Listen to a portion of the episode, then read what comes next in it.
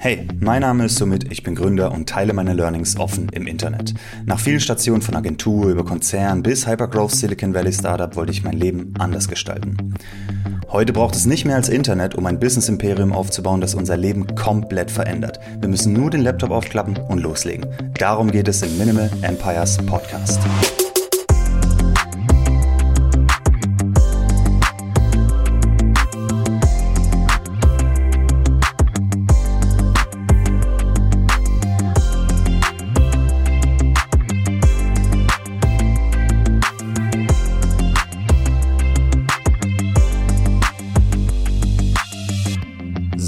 So, herzlich willkommen zu Minimal Empires Folge 18. Wie ihr sehen könnt, heute wieder mit Interviewgast.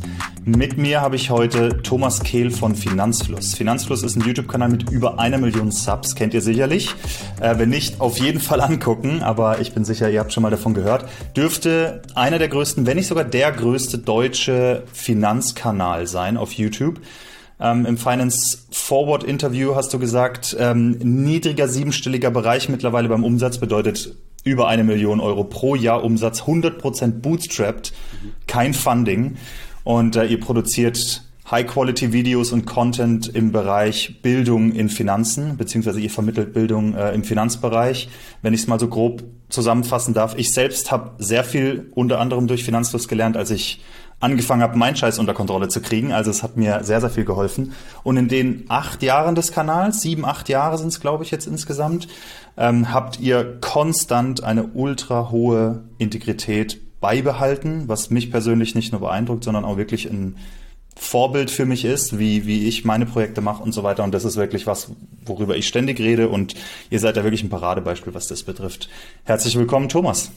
Way. Ich weiß gar nicht, wohin mit den ganzen Blumen, die du gerade rübergeworfen hast. Dankeschön. Holst dir erstmal eine Vase. Mhm.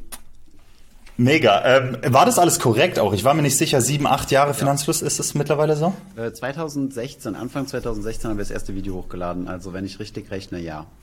Ich habe runtergescrollt in eurem YouTube-Kanal komplett bis ganz unten. Ist das Video über den DAX auch das erste Video, das ihr jemals hochgeladen habt? Ähm, ja, ja, ja, ja. Also Keins aus Peinlichkeit gelöscht?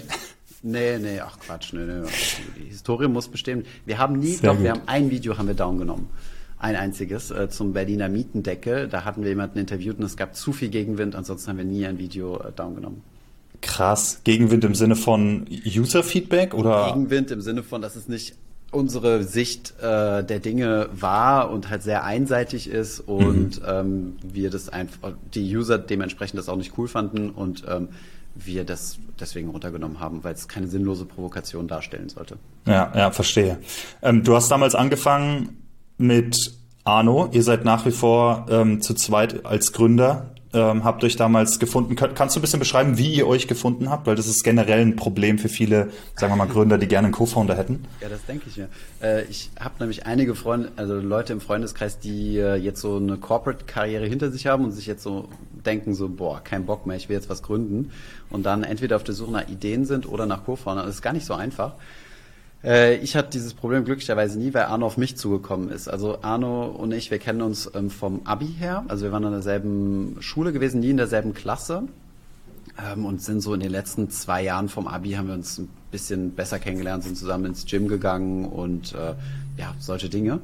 Und ähm, wir haben einen relativ guten Freundeskreis mit ähm, ja, fünf, fünf, fünf, sechs Leuten ungefähr, die ähm, die alle so ein bisschen Bock hatten nach der Schule, so in, Karriere, Finance und so weiter. Und Arno war so derjenige, der am schnellsten das Handtuch geworfen hat, ähm, weil er weil er gemerkt hat, nee, Ausbildung bei der Landesbank ist nichts für mich. Ist dann halt nach London gegangen und so weiter, dann den kreativen Bereich hat sich im SEO weiterentwickelt, also Suchmaschinenoptimierung, und ist dann darauf gestoßen, dass ähm, Finanzen ein sehr lukrativer Bereich ist, aber auf der anderen Seite auch extrem kompetitiv, außer im Social-Media-Bereich. Also das hat er alles so ähm, ja quasi rausgefunden, in Anführungszeichen. Er hat sich bei YouTube beworben gehabt, musste sich dann mit der Thematik beschäftigen. Ich mache es jetzt in Ultraspeed-Abriss, ne? Ja, gerne.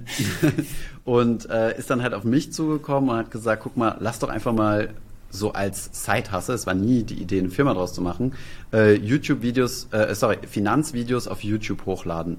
Und weil ich halt immer in diesem Finanzthema drin war und, äh, und das cool fand und auch gar nicht so Gründerambitionen hatte, sondern eigentlich immer so, eine, so einen Banken-Karrierenjob machen wollte, ähm, habe ich gesagt, ja, okay, ähm, lass mal versuchen. Und dann haben wir das neben dem Studium gemacht, erste Videos hochgeladen und ja, dann regelmäßig dran geblieben und irgendwann war es dann zu groß, um es noch nebenbei zu machen.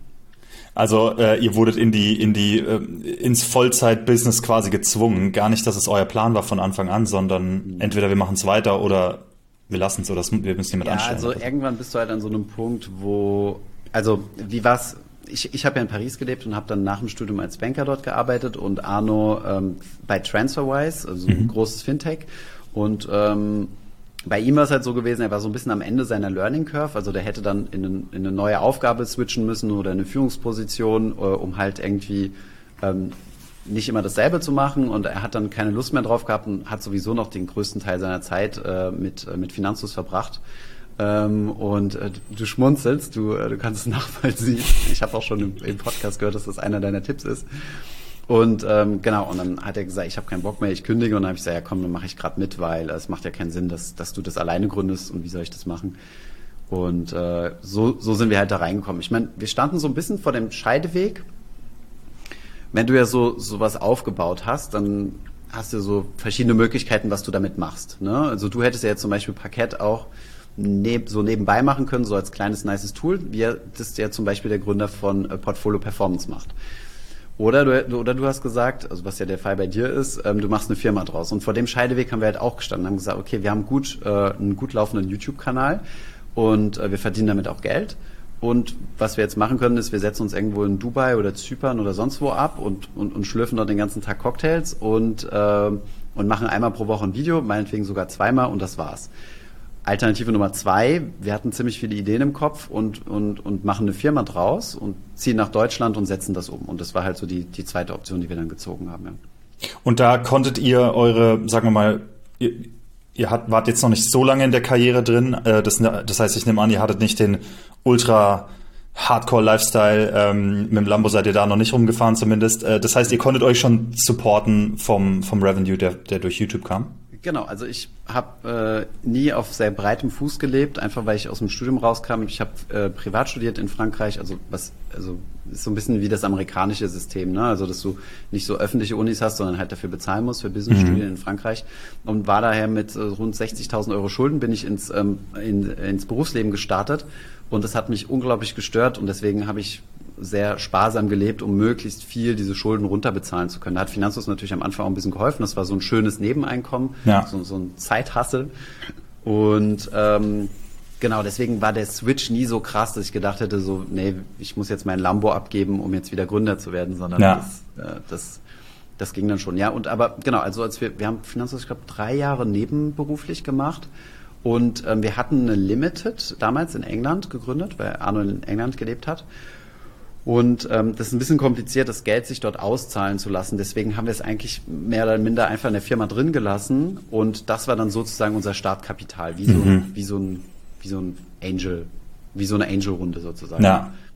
Mega gut. Also das ist ja schon mal ein riesen Achievement, was, glaube ich, ganz viele, ganz viele Gründer oder Leute, die gern was starten würden, gar nicht auf dem Schirm haben, drei Jahre lang das als Zeithassel zu machen, um, ähm, um sich was aufzubauen, um dann zu sagen, jetzt gehe ich Vollzeit rein. Das ist ja schon eine ganze Stange an Zeit, die man da reingesteckt hat. Bei mir waren es zwei Jahre, bevor ich dann äh, Vollzeit rein bin. Mhm.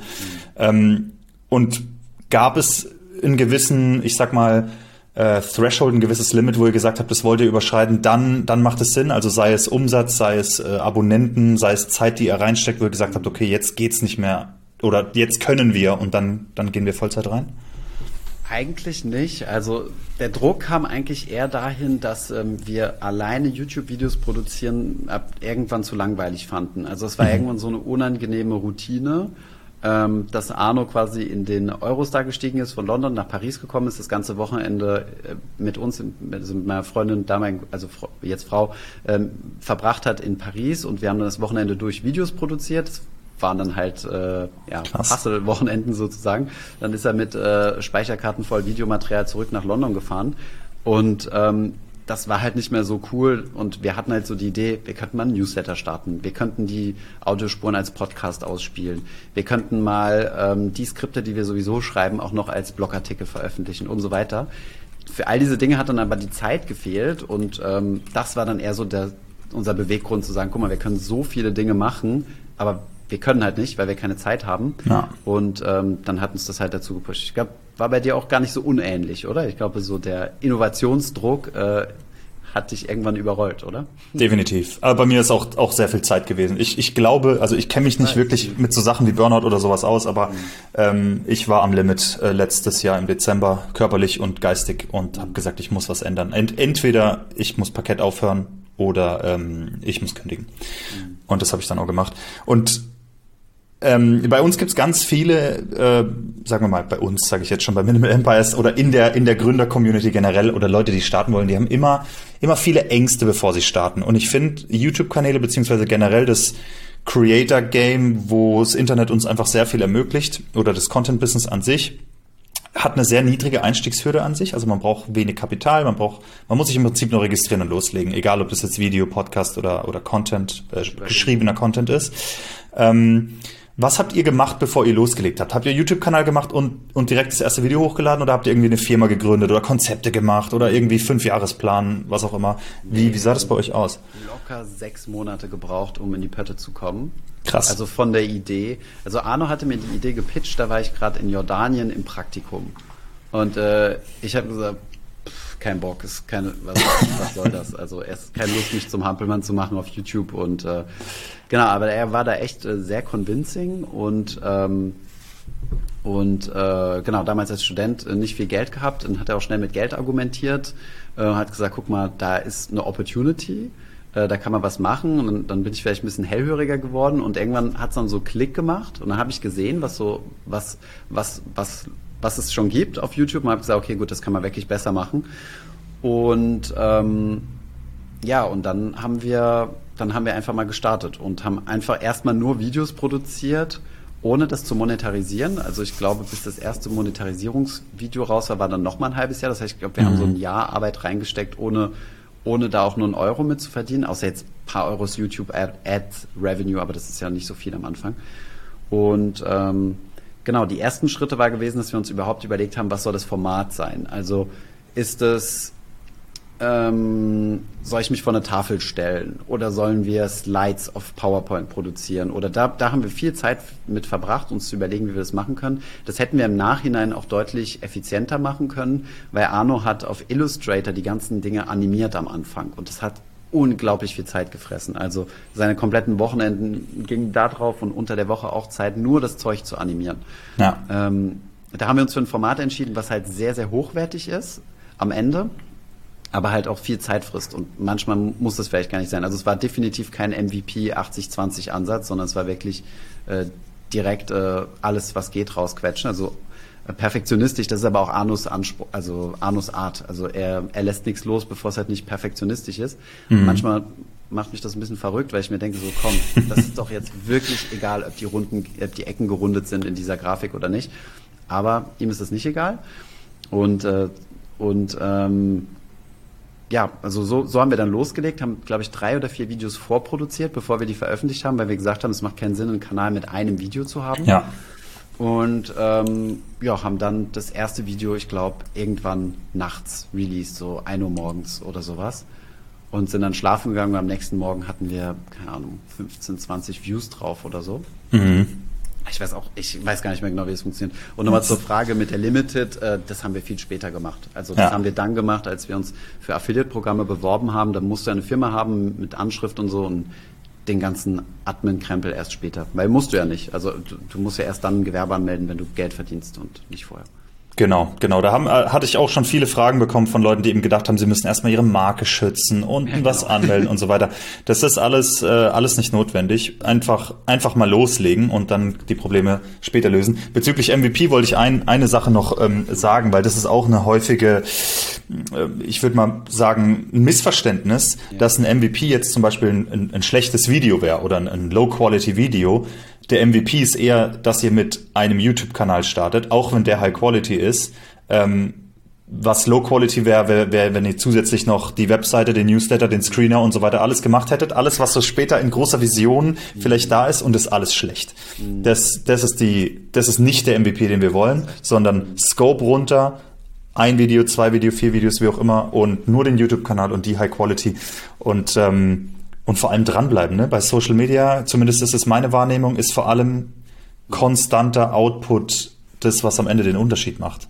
Würdest du das bestätigen? Definitiv. Ähm, ich muss auch dazu sagen, äh, als, als Disclaimer sozusagen, ähm, wir, waren, wir sind halt schon sehr, sehr glücklich gewesen oder lucky äh, mit, äh, mit dem Zeitpunkt, an dem wir gestartet sind.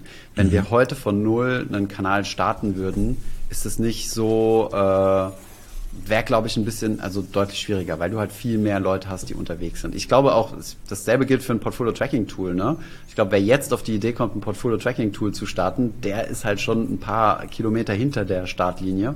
Ja. Ähm, von daher, es muss irgendwo auch so ein bisschen die Zeit passen, aber ja, ich glaube, es, es, wird auch in Zukunft immer wieder neue geile YouTube-Kanäle geben, die mit neuen, mit neuen Ideen um die Ecke kommen, die es bisher nicht gab. Also ich würde mich davon jetzt auch nicht abschrecken lassen, dass der Markt äh, gesättigt ist, sozusagen. Ich glaube, es wird auch noch gute Finanzformate geben, die in Zukunft kommen werden. Aber das ist auf jeden Fall Glück gewesen und dann natürlich konstanter Output, definitiv. Also wir haben uns das von vornherein auferlegt. Wir wussten, dass das ein Erfolgskriterium ist und jede Woche raushauen. Am Anfang haben mhm. wir es mhm. nicht geschafft, immer zur selben Uhrzeit und am selben Tag, weil die Videoproduktion halt so aufwendig war, dass es halt schwankend war. Dann ist das Video halt am Mittwoch rausgegangen statt am Sonntag. Aber da, das war mir dann halt irgendwann wichtig gewesen, dass wir da wirklich eine Regelmäßigkeit reinbekommen, weil du hast ja dann eine Followerschaft und jetzt releasen wir jeden Sonntag um 10 Uhr seit weiß jetzt nicht wie viele Jahren ohne einzelne Unterbrechung. Und wir haben halt Leute, die stehen halt morgens auf und wissen, um 10 Uhr schlürfe ich meinen Kaffee und, und gucke das neueste Finanzlos-Video. Ja, krass. Krass. Ähm, das mit den Animationen, das habe ich auch äh, ich vor ein paar Jahren irgendwo mal in einem Interview oder irgendwo habe ich das auch mitgekriegt, wo jemand anders, ich weiß nicht, ob es ein Konkurrent war oder wie auch immer, euch äh, gelobt hat dafür. Und ich fand es nämlich auch immer. Ich habe die Animationen gesehen und ich hatte früher ähm, selber ein bisschen Videos gemacht, ein bisschen andere Videos als jetzt ähm, die simpleren Videos, die ich jetzt mache hier mit Minimal Empires.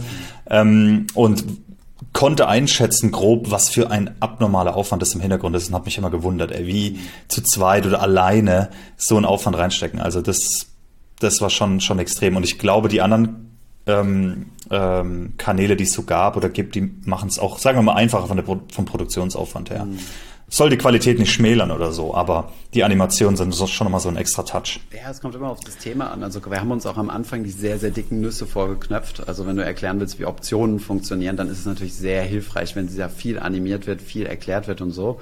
Ähm, wenn du dann halt mal so ein FAQ ja. machst, kann man das ein bisschen äh, leichter machen. Und vielleicht hätten wir ein bisschen Speed gewonnen am Anfang, wenn wir zum Beispiel so einen Mix gemacht hätten, direkt mit FAQ-Format. Auf der anderen Seite ja. musst du natürlich auch denken, okay, ähm, wenn du noch keine Personal Brand hast und dann Fragen beantwortest, dann äh, ist halt so, denkt sich halt der Zuschauer vielleicht auch, wer ist der Dude, der mir hier irgendwas erklären will, das ist seine Autorität oder seine Legitimität, ja. Ja, das dauert einfach, das aufzubauen. Die, ähm, das Timing, das du angesprochen hast, finde ich auch sehr interessant. Ich denke auch, wenn man zurückblickt, kann man immer leicht sagen, so ja, das ist, das ist Luck.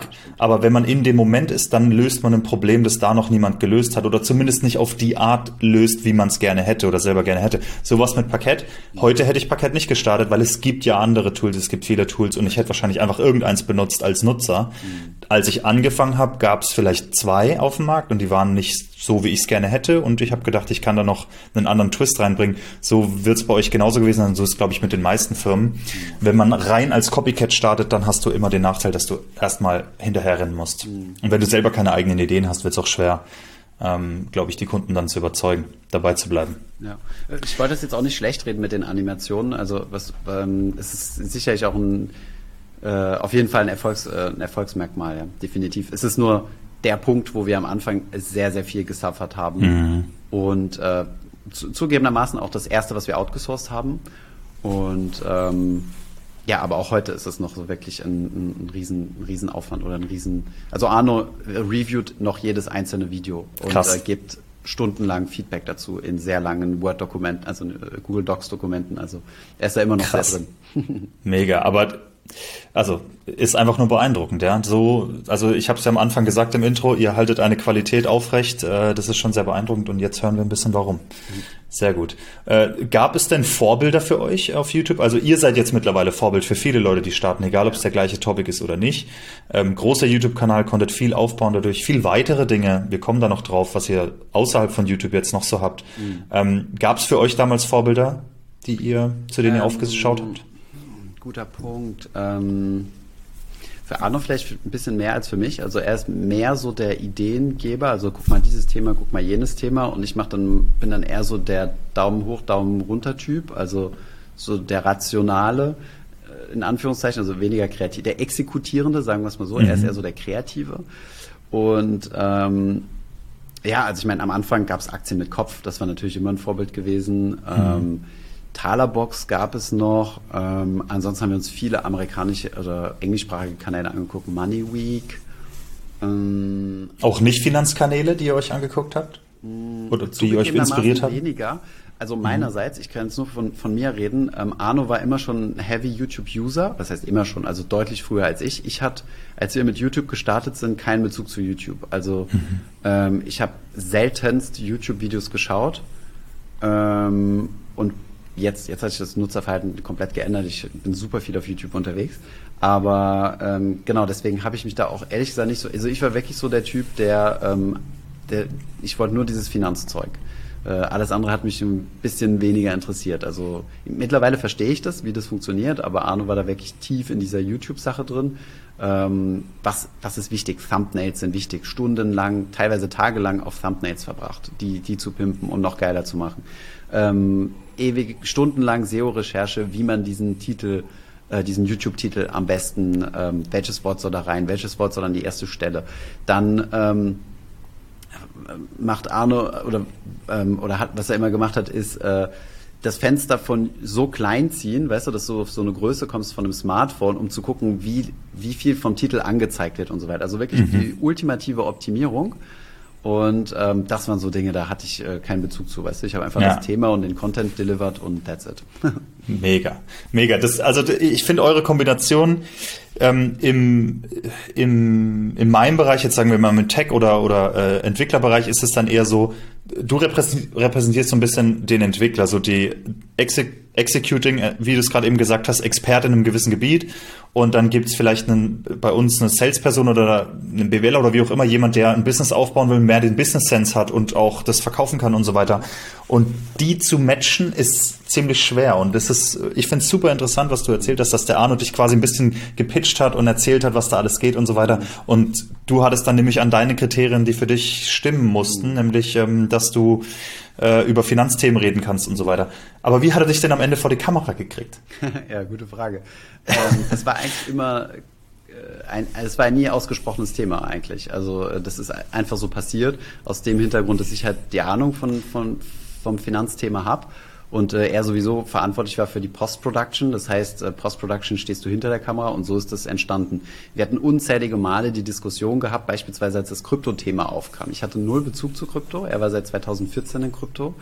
Ähm, haben wir gesagt, komm, dann bist du jetzt unser Krypto-Charakter, dann bist du der Kryptotyp bei äh, Finanzfluss. Irgendwie hat er das hinbekommen, sich da rauszureden. Ich weiß nicht wie. äh, ich erinnere mich nicht mehr so genau. Ich weiß nur, dass das erste Video in Paris entstanden ist, in unserer alten Wohnung. Und ähm, dann stand ich auf einmal auch bei unserem Bitcoin-Video vor der Kamera und dann war es durch. Mittlerweile macht er, also auf Instagram macht er Reels und solche Dinge, ist auch ah, cool. gerne in meinem Stream mit dabei. Die Leute erkennen ihn mittlerweile auch. Ähm, weiß nicht, wo der Sinneswandel herkommt, aber ich bin ja sowieso, mir ist es sehr lieb, wenn Leute aus unserem Team auch in den Vordergrund rücken und, und äh, also ich habe da gar keinen Anspruch, das, das alles unbedingt alleine machen zu müssen. Und ähm, ja, so bin, so bin ich vor die Kamera gekommen, ja. Wir hatten ja da schon mal drüber geredet, als wir uns in Berlin gesehen haben. Ich glaube, das ist auch eine, also ohne dass ich ein Content-Business jemals hatte oder irgendwie das Geld habe, aber ich, es, es wirkt wie eine gute Idee, dass das nicht allein von dir abhängig ist, weil du einfach niemals Urlaub haben könntest oder sowas, wenn alles immer von dir abhängt. Oder ja, du musst immer vorproduzieren ohne ja, Ende. Das machen wir ja auch, ja. Also wir produzieren immer ganz gut vor. Die stressigste Zeit ist für uns meistens Ende November bis, äh, bis Weihnachten, mhm. weil da müssen wir echt immer viel vorproduzieren und wir haben ja jetzt auch ein Team, was, was ja auch dann gerne in Urlaub geht und also naturgemäß in Urlaub geht. Und da muss man halt viel vorproduzieren, ja. Eine Sache, die ich da, die ich beeindruckend finde, auch bei, bei der Kombi Arno und dir ist, ähm, und das, wie soll ich sagen, da habe ich schon ganz andere äh, Charaktere gesehen, was sowas betrifft, ist, dass ähm, er zwar derjenige ist, der so ein bisschen den Drive hatte und, und das dir gepitcht hat und alles, mhm. aber du stehst komplett im Vordergrund und hast damit ja jetzt über die ganzen Jahre auch eine gewisse Public Persona aufgebaut, wirst eingeladen zu Konferenzen und so weiter. Man verbindet dich und dein Gesicht und deinen Namen mit Finanzfluss und Arno hält sich komplett im Hintergrund und hat da überhaupt keinen Ego-Trip. Anscheinend zumindest von außen betrachtet. Sehr geschickt. Aber, äh, oder so, ja. Ist das so? Ist, ähm, beeinflusst sich das arg, wenn du in Berlin über die, über die Straße läufst? Ähm also es passiert oft, also, im, also dass ich irgendwo essen gehe, wo auch immer, also in der Öffentlichkeit werde ich schon erkannt, ja. Und dann je nachdem, äh, also ich bin auch beispielsweise äh, bei mir im Fitnessstudio nackt in der Sauna erkannt worden, ja. das ist, äh, dann also immerhin äh, so im Ruhebereich, so mit der Handtuch umgeschwungen. Das war ein ultimativer Fan so, ey, ich finde das so geil, was ihr macht, bla bla. Und da habe ich mir schon gesagt, Junge, es hätte mir doch in der Umkleide sagen können, nicht jetzt, weißt du, wenn ich mal kurz relaxen will. Aber okay, so, so Dinge passieren dann halt ja. Aber ich beschwere mich darüber gar nicht. Ne? Also ist jetzt ja. nicht so, als würde mich das nerven oder so. Ähm, aber passiert schon. Also ich glaube, Arno passiert sowas nicht, ja. Ja, ja, okay, krass. Ähm, nee, worauf ich hinaus wollte, ist, dass der, dass der Ego-Trip bei ihm oder bei, also bei keinem von euch natürlich da ist, aber das, äh, das, das, das habe ich schon öfter mal gesehen, dass dann Leute, die im Hintergrund stehen, halt, ne, da einen gewissen Neid entwickeln oder sowas. Mhm. Ähm, und das sehe ich zumindest von außen überhaupt nicht. Also das finde ich, finde ich mega was ich glaube, was auch ein wichtiger Grundsatz ist, also es wirkt jetzt alles so harmonisch und so, das, also die Co-Founder-Beziehung ist also zumindest äh, nicht immer sonderlich harmonisch, aber äh, was ich halt auch wichtig finde, ist, ähm, dass, äh, also wir teilen halt auch alles, was irgendwie ansatzweise mit Finanzfluss zu tun hat. Ich gebe dir ein Beispiel, zum Beispiel das Buch. Das Buch hat Arno quasi ähm, vom Inhalt her nicht zu beigetragen. Also das haben Mona und ich komplett alleine geschrieben. Da könnte man jetzt sagen, okay, gut, ich bin der Autor, ich habe da die Arbeit gehabt und sie und wir teilen uns das, aber wir haben uns das geteilt 50-50 mit Mona und mein Anteil geht dann aber auch in, in die in die Finflow GmbH, also die GmbH hinter, hinter Finanzus, weil sich dieses Buch ja auch nur verkauft aufgrund der Marke, die wir über Jahre hin aufgebaut mhm. haben.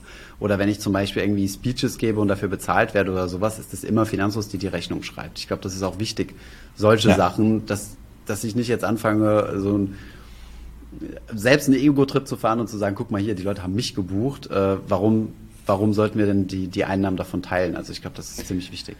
Das finde ich sehr gut. Das kennt man, glaube ich, kenne das nur von äh, aus Filmen von Bands, die groß geworden sind und dann nimmt einer aus der Band fängt eine Solo-Karriere an und ja, baut halt ja. auf diesen Fame auf. Ja. Ich meine, ich könnte trotzdem eine Solo-Karriere machen in, in anderen Bereichen, weißt du, aber Klar. sobald es halt irgendwie was mit Finanzhus zu tun hat oder Finanzen im Allgemeinen, dann ist es halt immer dank Finanzhus, ja. Ja. Was, was hättest du denn für Tipps? Ähm, also wenn, wenn wir Leute haben, die, die einen Co-Founder suchen, mhm. gibt es da jetzt Sachen, wo du empfehlen könntest, so hey, das sind Red Flags oder das sind Tipps oder auf die Art hat dich Arno überzeugt, äh, versucht's mal so oder sowas. Kannst du irgendwelche Tipps geben für Leute, die auf Suche sind? Mhm. Ist schwierige Sache. Also ähm, ich, ich gebe mal ein Beispiel, wo es nicht so gut gelaufen ist, vielleicht. Ne? Ähm, also jetzt nicht bei mir, sondern ein sehr guter Freund von mir, wirklich hat eine Glanzkarriere überhaupt hingelegt, war bei äh, Goldman Sachs dann jahrelang in super prestigereichen Private Equity Fonds und hat Lust gehabt, super smart, also viel smarter als ich. Und ähm, hat äh, wollte was gründen und ist dann irgendwie an einen Venture Capital Fonds gekommen, der ihn gematcht hat mit, äh, mit zwei anderen Leuten, die viel Branchenerfahrung haben. Und er ist quasi CFO in der Firma geworden, also verantwortlich für die Finanzen, weil es auch eine Firma ist, die viel mit Finanzen zu tun hat, also akquiriert quasi.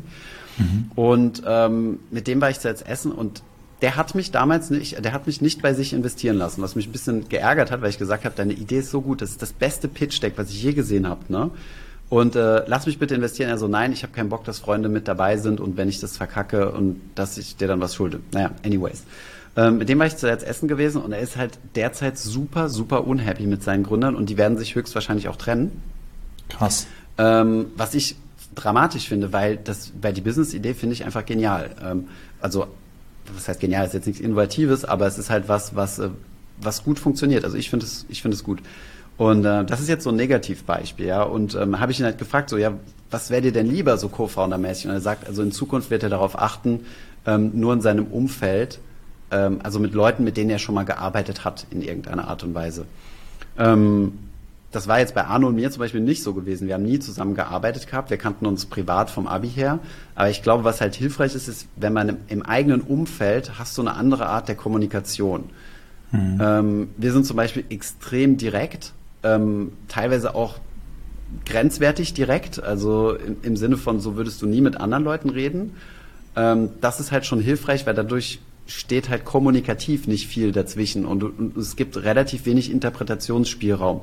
Wenn ich zum Beispiel sage, das da, den Teil im Video finde ich richtig scheiße, dann lässt sich da dann nicht, also dann ist es nicht irgendwie in eine, in eine Blume gepacktes, ähm, das könnte man eventuell ein kleines bisschen besser machen, aber du hast schon echt einen guten Effort geliefert, weißt du? Ja. Und ähm, ja, das, das finde ich halt wichtig. Ansonsten, ich glaube, kannst echt nur probieren. Also ich habe da auch nicht das Geheimrezept. Ich kann auch einfach bei uns nur ein Lucky Shot gewesen sein, ja. Kann gut sein. Ich, ich kann es selber auch nicht sagen. Ähm, ich schrecke immer vor sowas zurück. Die Story, die du gerade erzählt hast, ist für mich ein Paradebeispiel, weil ich einfach, ich will nicht riskieren, dass ein Business, das ich, das ich schaffe, erfolgreich aufzubauen, nur wegen Infighting mhm. oder weil man sich nicht versteht, dann failt. Das mhm. finde ich einer der bescheuertsten Gründe, warum ein Startup failt. Und das wollte ich, da hatte ich zu viel Angst davor. Äh, dafür verpasse ich aber auch alle Benefits, die es hat, äh, einen Co-Founder zu haben. Und äh, ich wünschte, ich würde jemand äh, finden, früher oder später mal. Ja, aber guck mal, die, ähm, ich habe noch ein Negativbeispiel von, äh, von einer Firma, die äh, zumindest, wo du einen der Gründer auch kennst, die sich äh, von ihrem CTO haben trennen müssen, äh, den die später als Co-Founder mit reingenommen haben und so. Und ich habe auch mit denen gesprochen und das klingt super painful. Ähm, mhm. Ähm, auf der anderen Seite ähm, geht es an manchen Stellen nicht anders. Also zum Beispiel meine, also die Schwester von meiner Frau äh, gründet auch gerade eine Firma mit einer Freundin und die sind beide BWLer-Background und es ist ein Tech-Product, das heißt, die brauchen Techie. Die haben aber nicht genug Geld, um jetzt äh, sich einen CTO zu holen, der keine Ahnung wie viel der kostet am Anfang. Selbst wenn du ihm ein großes Equity-Package gibst, brauchst du trotzdem noch äh, genug ja. Geld. Und ähm, ja, deswegen haben die quasi einen, einen, einen Co-Founder CTO mit reingenommen, auch extern rekrutiert. Ich meine, dann hast du halt keine Wahl, sowas zu machen. Ja. Und ähm, da würde ich auch sagen, dann geh das Risiko ein, dass es failt, aber immerhin kannst du es probieren. Weißt du, was ich meine? Guter Punkt. Ja, sehr guter Punkt. Wenn, wenn es dich äh, hindert, überhaupt zu starten, mhm. dann äh, macht es natürlich auch keinen Sinn, ja. Und man lernt auf jeden Fall äh, einen Haufen dazu, in allen Bereichen, ja. wenn man, äh, wenn man was startet. Okay, das ist ein mega guter Tipp. Ähm, eine Sache, die du genannt hast, äh, mit ihr habt am Wochenende aufgenommen und Arno ist dann aus London mit ähm, den ganzen Speicherkarten rüber und so weiter. Äh, weil das auch ein kontroverses Thema ist in meiner kleinen Twitter-Bubble. Mhm. Wie sah eure Work-Life-Balance in den ersten drei Jahren aus? Ja, das war für mich nie ein Thema gewesen. Also Work-Life ist äh, ähm, verbuch's wie du willst. Also jetzt ist Finanzus Work. Als wir mit Finanzus gestartet sind, war es Hobby. So, wann, mhm. wann gab die, wann gab's diese Transition von Hobby zu Arbeit? Ja, also für mich hat die nie stattgefunden. Von daher, ähm, also ich meine, meine Frau arbeitet auch extrem viel. Die ist Ärztin und haut sich die Nachtschichten um die Ohren und äh, und äh, ich war es auch gewohnt, einen, einen Rhythmus zu haben bei der Bank und ähm, von daher hat das irgendwie immer gematcht. Also ich würde sagen, es wird dann ungesund, wenn es in dein Privat, wenn sich negativ auf dein Privatleben auswirkt. Dann, mhm. das ist so der Punkt, wo ich eine rote Linie ziehen würde. Ich meine, ich habe das auch mit einer Frau besprochen, als ich nach Berlin gezogen bin. Sie muss noch, also sie ist jetzt noch in Paris, wird äh, gegen Ende des Jahres nach Berlin ziehen.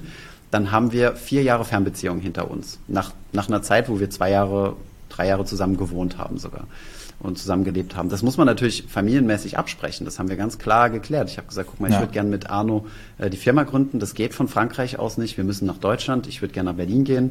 Ähm, ich pendel dann. Ähm, kriegen wir das hin? Und es war dann halt eine Gemeinschaftsentscheidung. Und ich glaube, so dieses Work-Life-Balance-Ding ist so, ja, ähm, ich würde es eher an anderen Faktoren festmachen. Also wenn es dich in irgendeiner Art und Weise in deinem Familienleben einschränkt, dann, dann ist es auf jeden Fall schädlich, ja. Ja, also wenn's, wenn, ja klar, wenn Beziehungen drunter leiden, das ist so das Ding. Ähm, also bei mir war es auch nur durch Absprache mit meiner Frau überhaupt möglich, mhm. äh, äh, weil wir hatten ja auch Kind gekriegt und so weiter. Das wäre absolut un unmöglich gewesen, wenn sie mir nicht den Rücken freigehalten hätte. Ähm, mein, also was ich auch im letzten, in der letzten Folge äh, gesagt hatte, oder in einer der letzten Folgen ist, ähm, dass man da gemeinsam das Ziel bespricht. Da soll es hingehen und das ist so, mhm. da habe ich auch klar gesagt, okay, ich will da und da hinkommen. Mhm und dann wechsle ich rüber und dann kann man die ersten Lorbeeren rausziehen. Und die ersten Lorbeeren he heißen in dem Fall, ich krieg acht Stunden am Tag mehr Zeit, weil ich kündige. Mhm. Ähm, und äh, davon geht natürlich dann ein Teil auch an die, an die Family. Also das ist bei uns jetzt, ich habe jetzt wieder Work-Life-Balance, mhm. obwohl ich immer noch gut am, am Machen bin, aber ähm, ich mache wieder Sport, ähm, ich habe Zeit für die Kleine und so weiter und äh, für die Beziehung und so weiter. Das ist äh, ganz anders als am Anfang. Aber ich glaube trotzdem nicht, dass man, wenn man sagt, okay, ich mache am Wochenende nichts und ähm, abends will ich halt mal eher Computer spielen oder Netflix gucken und so weiter, dass man so irgendwas Größeres aufbauen kann neben einem Hauptjob. Ja, aber willst du es Wenn der Drive nicht da ist. Eben. Also das denke ich nämlich auch. Und da ist immer so eine. Also ich habe noch keinen Gründer, keinen erfolgreichen Gründer gesprochen bisher, deswegen frage ich das immer, der gesagt hat, ey, am Anfang, ich habe so relaxed, ne? Ich war gechillt, habe vielleicht eine Stunde am Tag mal was, so kurz. Ja. Das, alle sind obsessed damit und, und, und die stecken eigentlich jede freie Minute rein. Ja, also sonst, also das, das Ding ist ja halt, ne, also du hast eine intrinsische Motivation oder eine extrinsische und wenn du Gründer bist, hast du keine extrinsische. Also außer vielleicht finanzieller Druck, das könnte was sein. Ähm, die kannst du dir zum Beispiel künstlich dadurch schaffen, also wenn du zum Beispiel die Bootstrap-Welt verlässt und sagst, komm, ich hole mir jetzt Investoren mit an Bord, denen ich verpflichtet bin. Das fand ich auch in deinem Open Startup, äh, in deiner Open Startup Folge ziemlich gut, wo du gesagt hast, das äh, kreiert Accountability. Und wie hast du gesagt? Ja. Ich, ja. Accountability. Das kannst du dir natürlich auch, indem du dir Investoren reinholst, ganz klar. Wir hatten in Anführungszeichen diese komfortable Situation, dass wir keine Investoren haben, dass wir es finanziell selbst gestemmt bekommen haben. Ich meine, wir, wir wirtschaften auch sehr konservativ. Ne? Also wenn ich jetzt zum Beispiel sehe, wie Bootstrapper, äh, wie Bootstrapper wirtschaften, ähm, ich hätte zum Beispiel Bauchschmerzen, jemanden einzustellen, wenn ich wüsste, dass die Kohle auf unserem Konto noch reicht für, keine Ahnung, 10 Monate oder 14 Monate oder sowas in die Richtung. Weil, dann, weil ich mir dann denke, wenn dann keine Finanzierungsrunde dahinter kommt, muss ich ja die Person, die ich gerade einstellen will, wieder entlassen. Mhm. Und das ist das, was du halt nicht willst. Aber gut, es ist eine andere, andere Herangehensweise. Ähm, und äh, jetzt habe ich mich verloren. Aber genau, ja. Also, ähm, weil du es gerade ansprichst, weil ich bin, glaube ich, ich habe, ich, ich, ich sehe mich selber als konservativ. Ich glaube, jeder Bootstrapper muss konservativ wirtschaften im Vergleich zu VC, ähm, weil es ein anderes, anderes Game ist, wie man, wie man Geld ausgibt und allokiert. Aber ähm, wie viel, mit, mit wie viel Cash auf dem Bankaccount, wenn dein Umsatz morgen einbrechen würde auf null, mhm. fühlst du dich denn wohl? Also der Notgroschen, sagen wir mal, ja, für, für dein Business. Mit wie vielen Monaten fühlst du dich bei sowas wohl? Ich glaube, wir sind jetzt bei keine Ahnung, äh, irgendwas zwischen sechs und zehn Monaten. Mhm. Ähm, aber es geht, also ich habe ich vielleicht eben falsch ausgedrückt. Ich meine jetzt nicht das reine Cash auf dem Konto, sondern du musst ja auch noch deine Recurring, äh, also deine, deine Mindestumsätze mit einbeziehen. Das machen wir natürlich ja. auch. Na, also ja. ich muss mit konservativ wirtschaften meine ich, dass wir eigentlich geschaut haben, dass wir immer jeden Mo am Ende jedes Monats äh, positiv dastehen. Also dass wir quasi genau. einen kleinen Gewinn erwirtschaften oder auch mal konstant profitabel im Prinzip. Genau, genau. Das ist eigentlich so, eher so das Thema, was ich meinte. Ja. Ansonsten ja, ja Rücklagen klar. So machen wir es auch. Ich persönlich empfinde, aktuell haben wir noch nicht genug Rücklagen. Mhm. Aber ähm, wir haben für dieses Jahr, auch letztes Jahr schon ein bisschen uns besser vorbereitet, weil wir wissen nicht, wissen nicht ob der Markt noch weiter runterrauscht und äh, mehr Investoren den Markt verlassen. Bei einem Schrink, sch, äh, sch, Shrink, bei einem ähm, kleiner werdenden, schrumpfenden, danke, bei einem schrumpfenden Markt ist ähm, Vorsicht geboten, würde ich mal sagen. Das definitiv, ja. Äh, ich würde gern mal beyond YouTube gehen. Äh, nämlich heute ist es ja lange nicht mehr nur ein YouTube-Kanal und äh, nur sei in Anführungsstrichen gesetzt. Äh, ihr habt Instagram, ihr habt einen Podcast, ihr habt einen Newsletter, der Memo heißt, glaube ich. Ne? Genau, ja. Finanzfluss Campus, Überfluss ist euer Livestream-Kanal, Discord, Facebook-Gruppe und euer erstes Fintech-Produkt, ein ETF-Screener. Äh, also ihr habt ein richtiges ähm, Produktportfolio, sage ich mal, aufgebaut oder zumindest eine Distribution über viele, viele Plattformen. Ähm, wie, wie siehst du das heute als, sagen wir mal, Sammelsurium? Ist das alles ähnlich wichtig oder habt ihr die eine fette Kanone und das alles sind kleinere Satelliten? Mhm. Wenn eins wegfällt, nicht so schlimm. Wie, wie siehst du da so das Gesamtkonzept ja. hinter allem, was ihr heute macht? Ich bin ein großer Fan von, äh, von Fokus, den wir nicht haben. ähm, also halt wirklich auf eine Sache konzentrieren. Ich finde es super geil, so ein Business zu haben wie du, äh, wo du sagst, wir haben eine Software, die macht äh, Portfolios und äh, that's it. Und ihr macht jetzt nicht noch gleichzeitig ein Haushaltsbuch dazu und nicht gleichzeitig dies und das und jenes. Also weißt du, ich meine, das sind ja alles sehr wahrscheinlich. Ich, ich wusste ja zum Beispiel, also ich gehöre ja zu denjenigen, die bei euch gewotet haben, dass endlich mal Krypto bei Parkett eingeführt wird. Ich weiß, dass du kein großer Fan davon warst, weil du gesagt hast, nein, mein Fokus liegt auf Aktien und ETFs.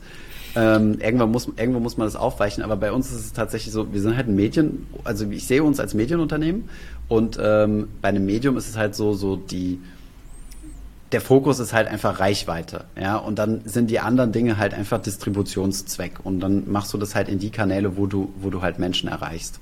Und genau, den anderen Aspekt, den du angesprochen hast, äh, die Produktseite, das ist halt so, dass wir halt angefangen haben, ähm, das erste Tool, was wir gebaut haben, habe ich mit einem Studienkollegen von mir, der programmieren konnte, ähm, das war der Zinseszinsrechner. Das ist eine der meistbesuchten Website mit, äh, Pages mittlerweile auf unserer Webseite, weil ich halt einfach zeigen wollte, wie dieser Zinseszinseffekt wirkt und so weiter. Und dann haben wir dann ein Tutorial zu gemacht. Und das war eigentlich so ein bisschen der Grundstein dahin, dass wir die Dinge, die wir in unseren Videos zeigen, selbst bauen. Also wir haben jede Menge Rechner, über 50 mittlerweile auf unserer Webseite, ähm, verschiedene Ratgeber und halt auch diese ETF-Suche, die du angesprochen hast, weil ähm, das halt einfach in der Wertkette, ja, du informierst dich, du educatest dich, ähm, dann willst du aber wissen, was das richtige ähm, Produkt für dich ist, dann kommst du in unsere ETF-Suche und dann machst du deinen Broker auf oder umgekehrt. Du suchst erst deinen Broker und dann genau. Und deswegen ähm, haben wir halt teilen die Firma mittlerweile so in drei große Pillars auf, also drei große Operations.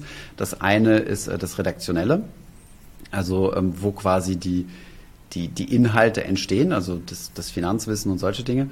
Das der zweite Pillar ist äh, Creative, also da, wo die quasi verarbeitet werden in YouTube-Videos, in ähm, Insta-Reels und was auch immer, Podcast.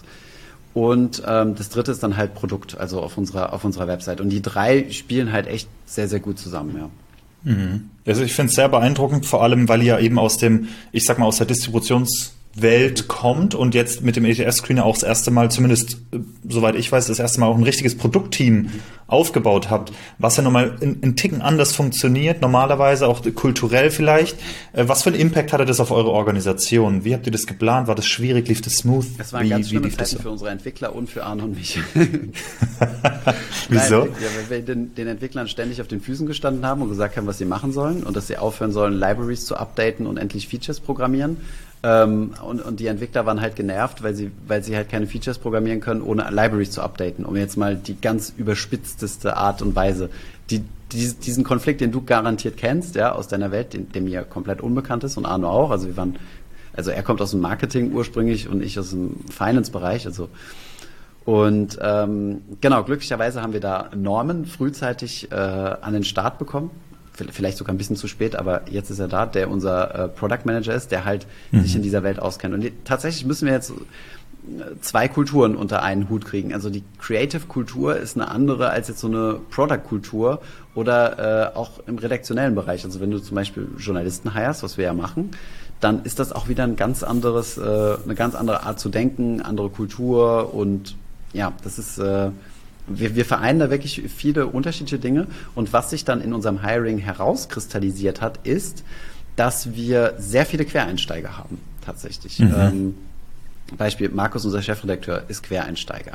Ähm, wen haben wir noch? Ähm, Marvin, äh, ähm, den wir gerade geheiert, nee, sorry, Marco, den wir als Illustrator geheiert haben, ist Quereinsteiger, hat ursprünglich Entwickler gelernt.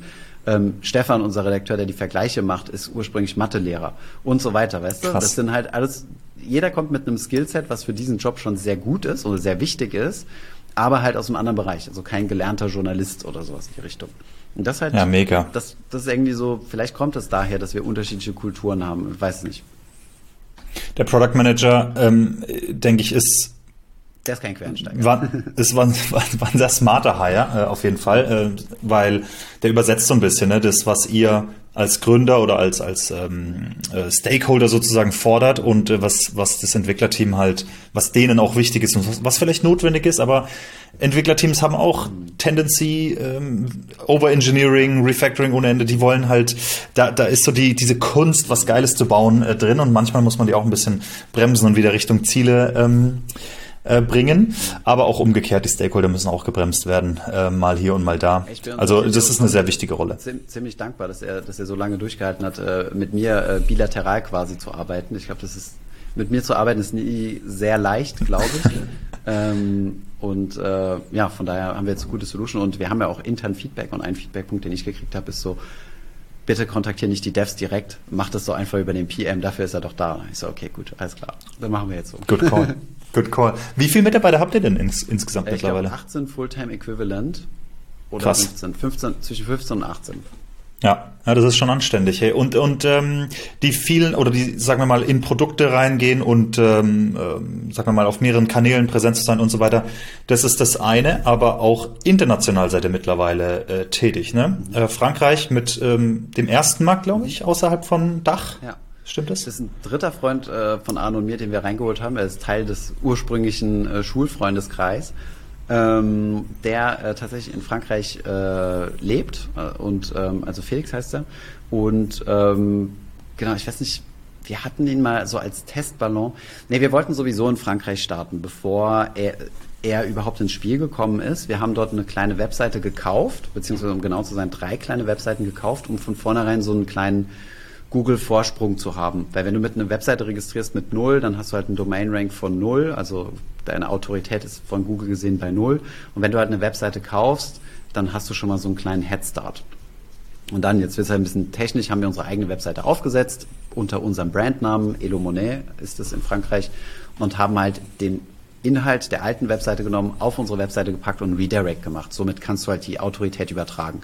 Das sollte man nur ein einziges Mal machen, weil wenn du permanent Webseiten kaufst und integrierst, kriegst du irgendwann Ärger von Google. Aber gut, ich bin kein SEO-Experte, das ist nur das, was ich wusste oder was ich gelernt habe.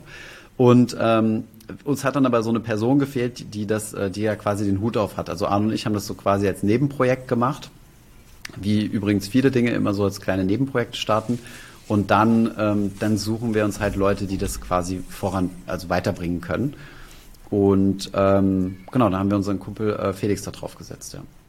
Er ist jetzt so eine Art Country Manager für Frankreich. Genau. Also wir haben nur angefangen mit reinen äh, Website-Inhalten und, äh, und, mhm. und SEO als Distribution und fangen jetzt halt auch an, äh, Videos zu produzieren. Ähm, Ach krass. Und er ist, steht dann vor der Kamera? Genau, ja. Ähm, jetzt haben wir so ein bisschen wow. den Konflikt, dass ich, ähm, dass unser Buch jetzt übersetzt wird in Frankreich, also ins Französische, um es in Frankreich zu verkaufen. Und der Verlag meinte halt so, hey, wäre ganz gut, wenn du auch hier und da mal zu sehen bist. Dann können wir nämlich sagen, dass du der Typ von Elo Monet bist, weil Finanzlos interessiert keinen. Mhm. Frankreich kennt ja keiner. Und mhm. ähm, deswegen werden wir uns das so ein ganz kleines bisschen teilen, aber er wird definitiv 80, 90 Prozent äh, der äh, zu sehen sein, ja. Krass. Wie, ich weiß nicht, ob das zu persönlich ist, ob du es sagen willst oder nicht, aber das, das ist so eine Sorge, die ich da zumindest hätte. Und das ist wahrscheinlich bei allen Medienunternehmen so, die bestimmte, die bestimmte Personen in eine, ich sag mal, Host- oder Moderatorrolle mhm. setzen und sie damit aufbauen, ähm, hast ja immer irgendwie das Risiko oder, oder wahrscheinlich auch ist es gar nicht zu verhindern, dass die Person dann irgendwann geht, nach drei Jahren, nach fünf Jahren und so weiter, weil sie genug Cloud in der Community hat, um was Eigenes zu machen. Ähm, wie siehst du das? Äh, es ist immer ein Risiko. Das ist auch äh, unabhängig jetzt von Startup äh, und so weiter. Äh, das ist ja auch das Problem, was, äh, was große Fernsehsender haben. Ne? Große ja. Moderatoren aufgebaut und die gehen dann zur Konkurrenz, äh, im schlimmsten Fall. Ähm, klar, das hat uns auch immer so ein bisschen gehindert, ehrlich gesagt, Leute in den Vordergrund zu stellen. Aber für mich überwiegt wirklich so der Vorteil, andere Gesichter, andere Expertisen, ähm, mhm. Andere Zielgruppen. Äh, das beste Beispiel ist zum Beispiel Anna, mit der du ja auch einen Podcast bei uns gemacht hast. Äh, ja. Anna war bei uns Podcast-Host, ist derzeit noch Podcast-Host, ähm, reorientiert sich aber jetzt auf andere Projekte und ähm, damit wird sie quasi in Zukunft nicht mehr den Finanzus Podcast machen. Da haben wir jetzt Jule, also die, die auch schon länger mit uns arbeitet, die wird quasi das Ganze übernehmen. So, mhm. ähm, jetzt hätten wir natürlich von vornherein sagen können, nee, ähm, wir holen niemand, der da Podcast-Host macht, außer mir, weil die Person könnte ja kündigen, gehen, äh, sich auf andere Projekte, im schlimmsten Fall ein Konkurrenzprojekt starten, ja, also äh, Finanzlos 2.0 oder was auch immer. Ähm, aber davon muss man sich trennen, glaube ich. Also ja. Ich finde ja, das auch, ich, ich meine, sie hat auch sich eine gute Marke, eine Personenmarke dadurch aufgebaut und dadurch das schadet uns ja überhaupt nicht, weißt du? Also, ja. weil Leute anerkennen, haben wir ja keinen Nachteil dadurch. Ist ja genauso wie Mona, ja. mit der ich das Buch geschrieben habe.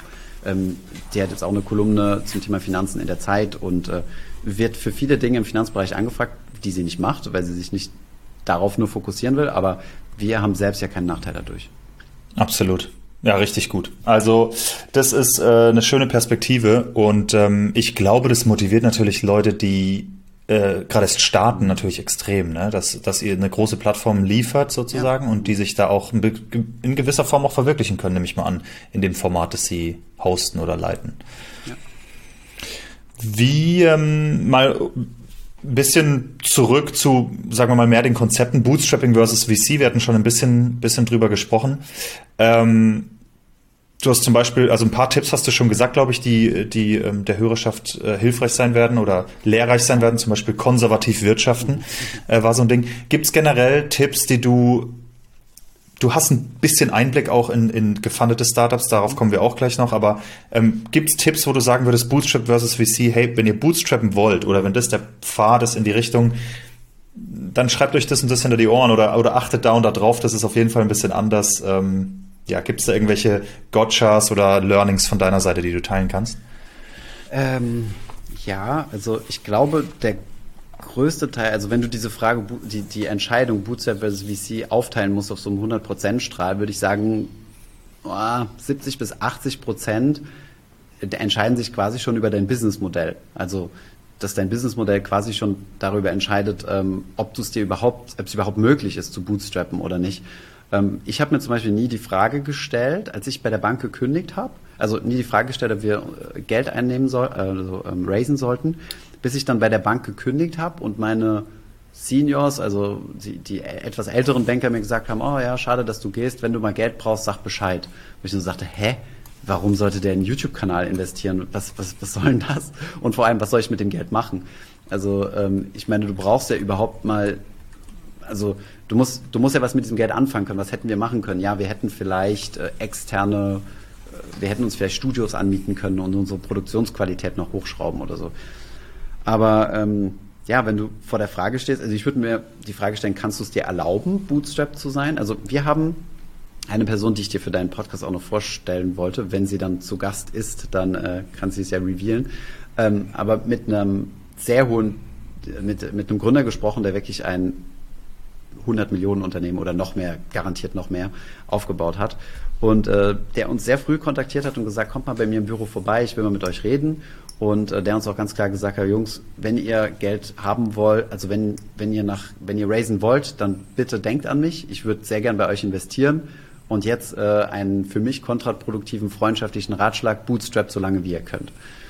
Und ähm, ja, das ist halt so, das ist halt eine sehr, sehr ehrliche Sicht der Dinge, weil ich meine, auf mhm. der anderen Seite, wenn du es dir erlauben kannst, also deine, dich nicht zu verwässern und wirklich die Entscheidungshoheit zu haben. Es geht jetzt nicht nur um Geld und, und, und Exitpreis maximieren oder sowas, sondern es geht ja wirklich darum, die Entscheidungsmehrheit zu haben. Dann, und du es schaffst, ohne extrinsische Motivationsquellen das Ganze durchzuziehen, also ohne dass du Investoren erzählen musst, wie dein Progress gerade ist, dann, dann würde ich es machen, ja. Also dann würde ich eher bootstrappen. Ich denke auch, man kann die Kalkulation mal durchmachen. Ne? Um erfolgreich zu sein als VC, musst du den entsprechenden Return liefern und du kannst mal zumindest der, der Gründer von Profitwell hat ein, ein Unternehmen, also Profitwell an sich ist, ist ein Unternehmen, das er gegründet hat, gebootstrapped und für 200 Millionen Exit hingelegt. Jetzt, äh, letztes Jahr war das, glaube ich. Äh, also sehr, sehr erfolgreiche Story. Und der hat gesagt, ähm, wenn du nicht auf, eine, auf einen Milliardenumsatz kommen willst im Jahr, dann ist, dann ist, dann ist Funding sowieso, sowieso nichts für dich, weil das ist die Expectation, dass du da hinkommst, über mehrere Runden und so weiter. Und ähm, wenn man sich dann mal runterrechnet, wie viel Prozent du noch hast am Ende dieser Reise, dann ist es häufig für dich als Gründer zumindest lukrativer, wenn du ein 50 Millionen Business selber aufbaust oder ein 10 Millionen Business. Und du hast ein verdammt gutes Leben und deine Mitarbeiter auch. Und das fand ich, das sowas, also ich habe das schon mal gehört vor ein paar Jahren und das ähm, war eine der Punkte, die mich extrem gereizt haben, weil ähm, ja, einen Invest Investor mit an Bord zu holen, ist so ein bisschen wie einen Chef zu haben, nur mit einem anderen Titel. Mhm. Äh, und das äh, war für mich immer, also sagen wir mal, da muss, da muss die, da muss schon viele Vorteile geben dafür äh, dass ich das mache. Wenn es halt wirklich ein professioneller ja. Fonds ist, dann klar, dann bist du halt äh, einfach ein Teil in diesem Fondsvermögen und da sind sicherlich auch Leute, die dir super gute Ratschläge geben. Also ich würde das gar nicht irgendwie schlecht reden, also dass Investoren immer schlechte Menschen sind, sondern ähm, häufig hast du ja auch Investoren mit am Start, die dir sehr gutes Knowledge mitgeben können und so weiter. Also von der Person, die ich eben gesprochen habe, würde ich zum Beispiel super gerne als Investor mit reinnehmen, nur um, äh, um die Opportunität zu haben, regelmäßig dann Austausch zu haben, zum Beispiel. Ne? Ja. Ähm, Finanziell macht das halt keinen Sinn.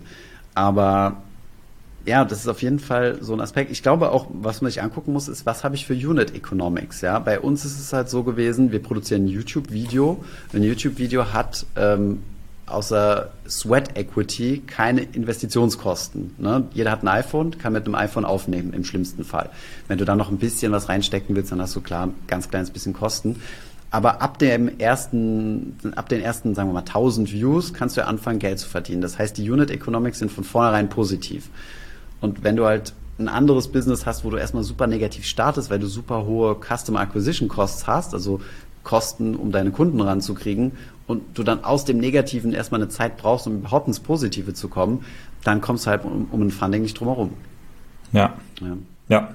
Und äh, vor allem bei Hardware-Startups und so weiter ist das natürlich richtig hardcore. Also immer natürlich, wenn deine Kapital, wenn du was Kapitalintensives startest oder es dauert ewig, bis du den ersten Kunden kriegst. Ich habe zum Beispiel ein kleines Startup, ja. invest ein Startup investiert im Pharmaziebereich, die forschen jetzt erstmal jahrelang. Äh, äh, ähm, genau, die forschen jetzt erstmal jahrelang und da ist halt der Fall, äh, im besten Fall finden sie was, dann, äh, dann ähm, werden sie entweder das, die Firma verkaufen, das Patent verkaufen an, an größeren, dann ist das quasi ein Exit-Case, oder sie werden halt selbst, äh, das ist ein Test, äh, Endometriose-Test, ähm, an den Start bringen und dann, äh, und dann fangen sie natürlich ab, ab dem ersten verkauften Test an, Geld zu verdienen. Aber diese Entwicklungsphase mhm. ist halt super lang. Und es gibt, glaube ich, mhm. kein, äh, kein Startup äh, im Pharmaziebereich, was, was ohne Funding klarkommen würde. Die, die Frage stellt oh. sich also gar nicht, ja. Ja. Ja, eine Sache, bevor wir äh, zu deinen Angel Cases oder zu deinem, sagen wir mal, ähm, Aktivität im Angel-Bereich so ein bisschen, bisschen kommen. Ähm, mir persönlich geht's ähnlich wie dir, was du gesagt hast. Also ich bin nicht gegen Investitionen, überhaupt nicht. Es gibt, ich würde vor allem gerne mal was gründen, wo ich Angel-Investoren drin habe, wie du es gesagt hast, um mit denen zu arbeiten. Pip ist zum Beispiel so ja. einer. Ich, ich höre den Doppelgänger-Podcast. Ich, ich, ich, ähm, ich, also wir haben uns nie getroffen oder so. Ich hatte nie Kontakt äh, mit ihm, außer mal hier und da auf Twitter, aber ähm, die Art, wie er denkt, ich möchte, dass er mein Startup kritisiert oder mein Business. Ich möchte, dass er sich die KPIs anguckt und so weiter und mir einfach Kritik gibt. Einmal im Quartal mich niedermacht, weil ich da so viel lernen kann und das verstehe, wie, wie er darauf guckt, weil er so viel Erfahrung hat. Und so gibt es einige Angels, wo ich denke, ich würde super gerne mal mit denen arbeiten und wenn das der Weg ist, um mit denen zu arbeiten, dann, dann machen wir das halt. Ähm, das auf jeden Fall. Nur ähm, aber dann mir, mir persönlich auch nicht. Also, Pip, also so Leute wie Pip, das sind ja Angel-Investoren, das heißt, die finanzieren ja. dir ja nicht dein Startup sondern in der, die kommen halt einfach mit, mit einem großen Fonds. Aber den großen Löwenanteil, den bringt ja der Fonds mit. Ja. Und ähm, das bringt eben noch ein paar andere Verpflichtungen, nenne ich es jetzt mal, äh, mit sich. Und ähm, das Ding ist, mir ist persönlich zumindest, ich habe da jetzt noch nicht mega drüber nachgedacht, aber mir ist auch noch kein großer Weg eingefallen, mit diesen Angels, mit denen ich gern zusammenarbeiten würde, mal zusammenzuarbeiten, ohne den kompletten Venture-Pfad zu gehen, weil ich will denen ja auch ihren Return geben. Ich will ja erfolgreich sein am Ende des Tages.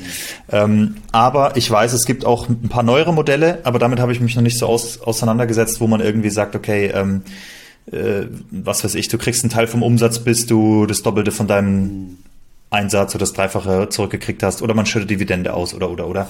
Habe ich auch schon mitgekriegt, dass sowas gibt, aber ich habe mich noch nicht ausgiebig damit beschäftigt. Ich auch nicht. Kennst du dich da mehr aus so, mit solchen Modellen? Nee, gar nicht, aber also ich habe auch immer überlegt, sollen wir uns nicht mal ein Advisory Board anlegen? Weißt du, einfach Habe so, ich auch gedacht so tatsächlich. Leute, die halt einfach äh, die richtig Plan haben, weißt du, so zum Beispiel an dich denke ich so immer erster Moment, wenn ich komplizierte Tech-Fragen habe. Also weißt du, so nach mhm. dem Motto, äh, ähm, würdest du dies oder das machen? Haben wir ja Anfang des Jahres schon, schon mal zu einem Thema geschrieben.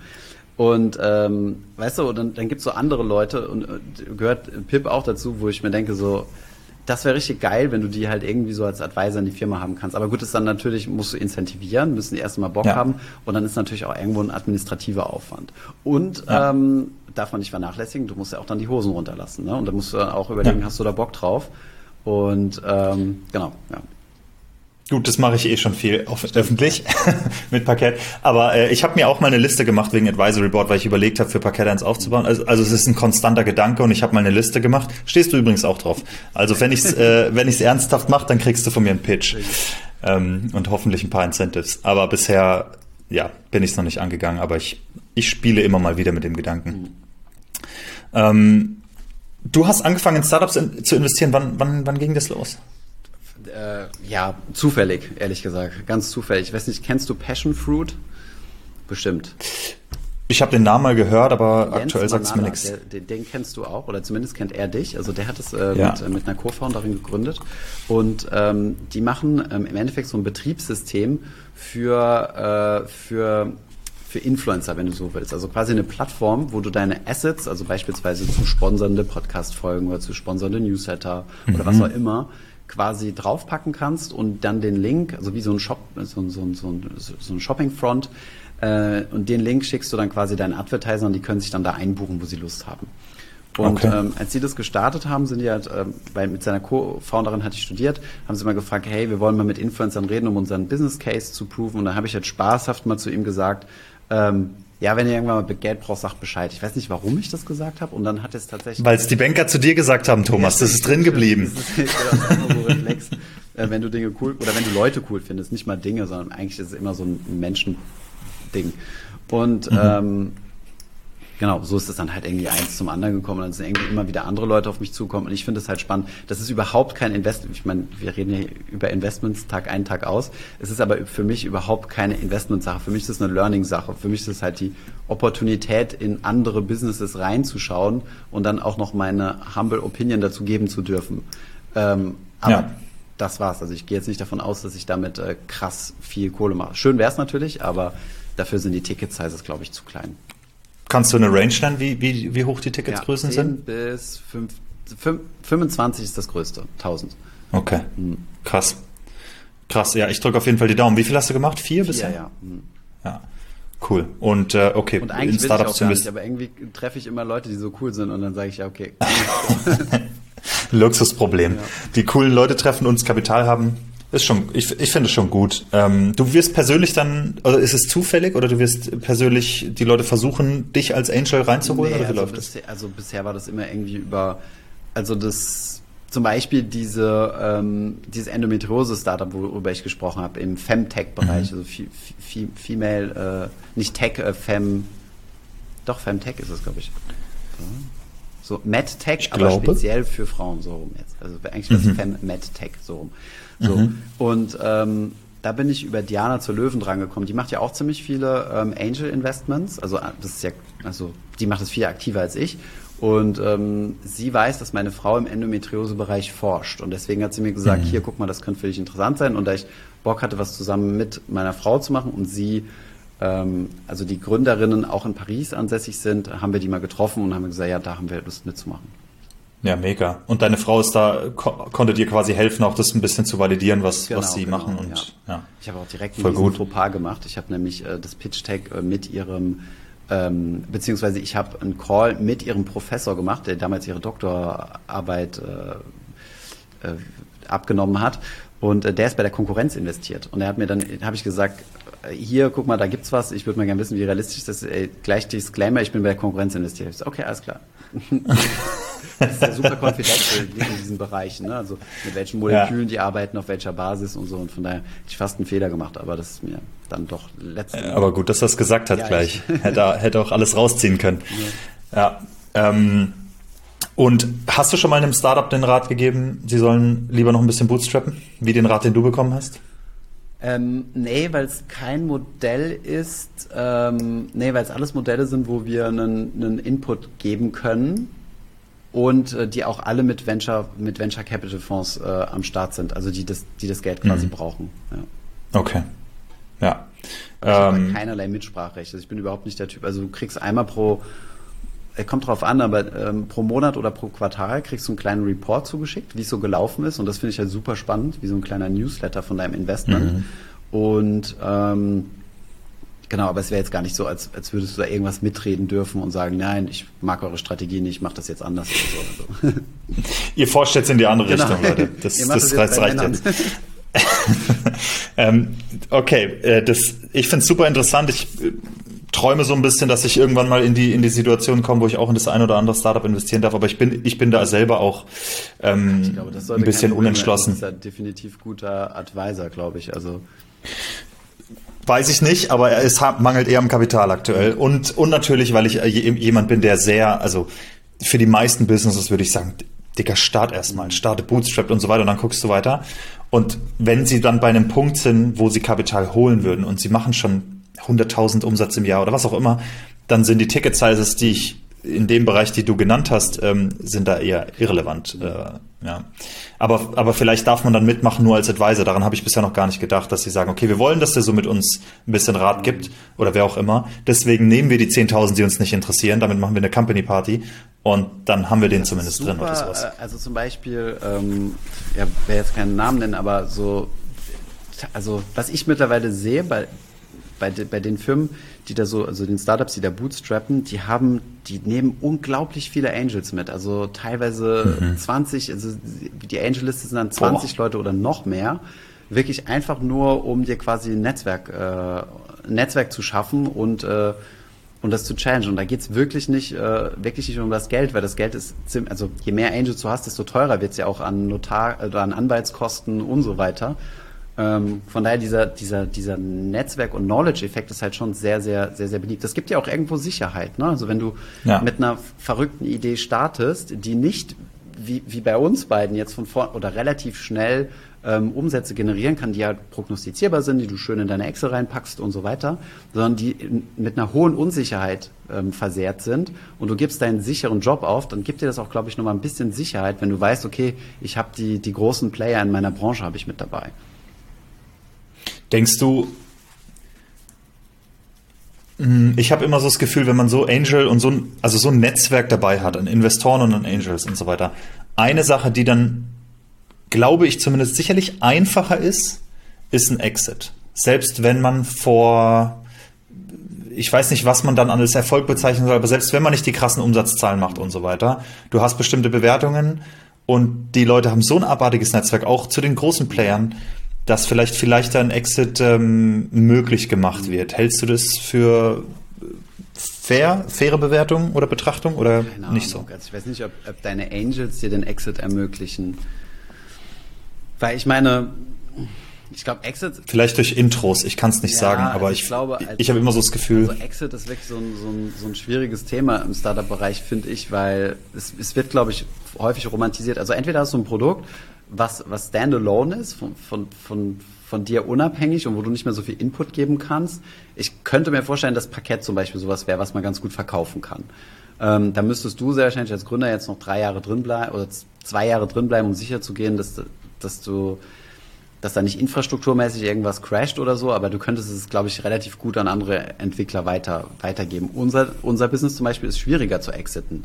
Und ich weiß jetzt mhm. nicht, ob ich mir dadurch weil ich halt als Person so, so stark da drin bin, also Teile bestimmt, aber und ich weiß nicht, ob, ob, du als Angel da, also ob du da, wenn du viele Angels drin hast, das einfacher gemacht wird, ja. Keine Ahnung. Könnte natürlich sein. Also, ich habe schon mal. Wenn Angels sehr reich geworden sind und endlich liquidieren wollen, dass sie das Ding dann verkaufen, warum nicht?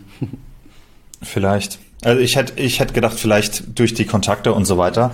Ähm, eine Tür, also das sind Türen, die mir zum Beispiel überhaupt nicht zur Verfügung stehen überhaupt. Ich weiß gar nicht, welche es gibt, einfach weil ich in dem, in dem Space einfach überhaupt nicht drin bin. Alles, was ich mitkriege, ist über Leute, die eben Venture Capital, ähm, also andere Gründer, die Venture Capital eingesammelt haben und dann hier und da kann man mal mit ein paar Leuten quatschen, aber ähm, ich hatte noch nie einen Investor. Prestigereichster. Nein. Spaß. Ich habe tatsächlich, ich wurde schon angeschrieben, ob wir nicht einen Börsengang machen wollen, aber ich glaube, da muss der Umsatz noch äh, verzehnfachen. Also, sonst, sonst, frisst der, sonst wird ja dein gesamter Umsatz aufgefressen durch die Adminkosten. Ja. Ja, also ich, ich weiß auch nicht, ab wann, ab wann man das macht. Verrückt. Ähm, das war ein mega interessantes Interview und äh, für die Hörerschaft wollte ich es auch noch, auch noch sagen, Arno wird auch noch im Podcast sein in zwei Wochen. Ähm, dann hören wir mal von der anderen Seite, wie man wie man den, äh, den Nerd in dem Bereich überzeugt, Co-Founder zu werden. ähm, egal, ob das im Finanzbereich ist oder als Entwickler oder welcher, welcher Topic auch immer. Würdest du dich als Finanznerd bezeichnen in der Beziehung? Eigentlich nicht. Also ich, ich kenne Leute, die sind tausendmal nerdiger als ich. Also ich habe ein großes ja. Interesse für das Thema. Ich finde es cool. Aber zum Beispiel äh, Holger, den kennst du ja auch, Holger Graf, ne? Ja. Äh, mit, mit dem ich einen Marktgeflüster-Podcast mache, Professor in dem Bereich, tausendmal nerdiger. Also gut, ist ja auch Mathematiker von Hintergrund. Also es gibt viele Leute, die es deutlich mehr drauf haben, so in dieser reinen Finanzthematik. Also hier in der Firma sagt man mir, dass ich ganz gut in Excel bin, aber in der Bank war ich am, am unteren Ende der, der, der Excel-Skill-Skala. Also ja, ist immer eine Betrachtungsfrage. Das stimmt. Und immer, immer so eine, wie, wie nennt man das, immer relativ, mit wem man sich vergleicht.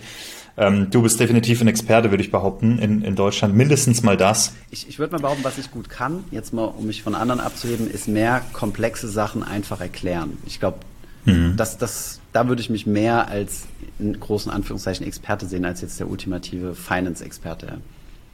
Bist du immer noch viel in den, in den Skripten äh, involviert für die Videos? Ja, also die Redaktion bereitet die mittlerweile vor, also vor allem Markus, äh, der spielt mir viele Skripte zu.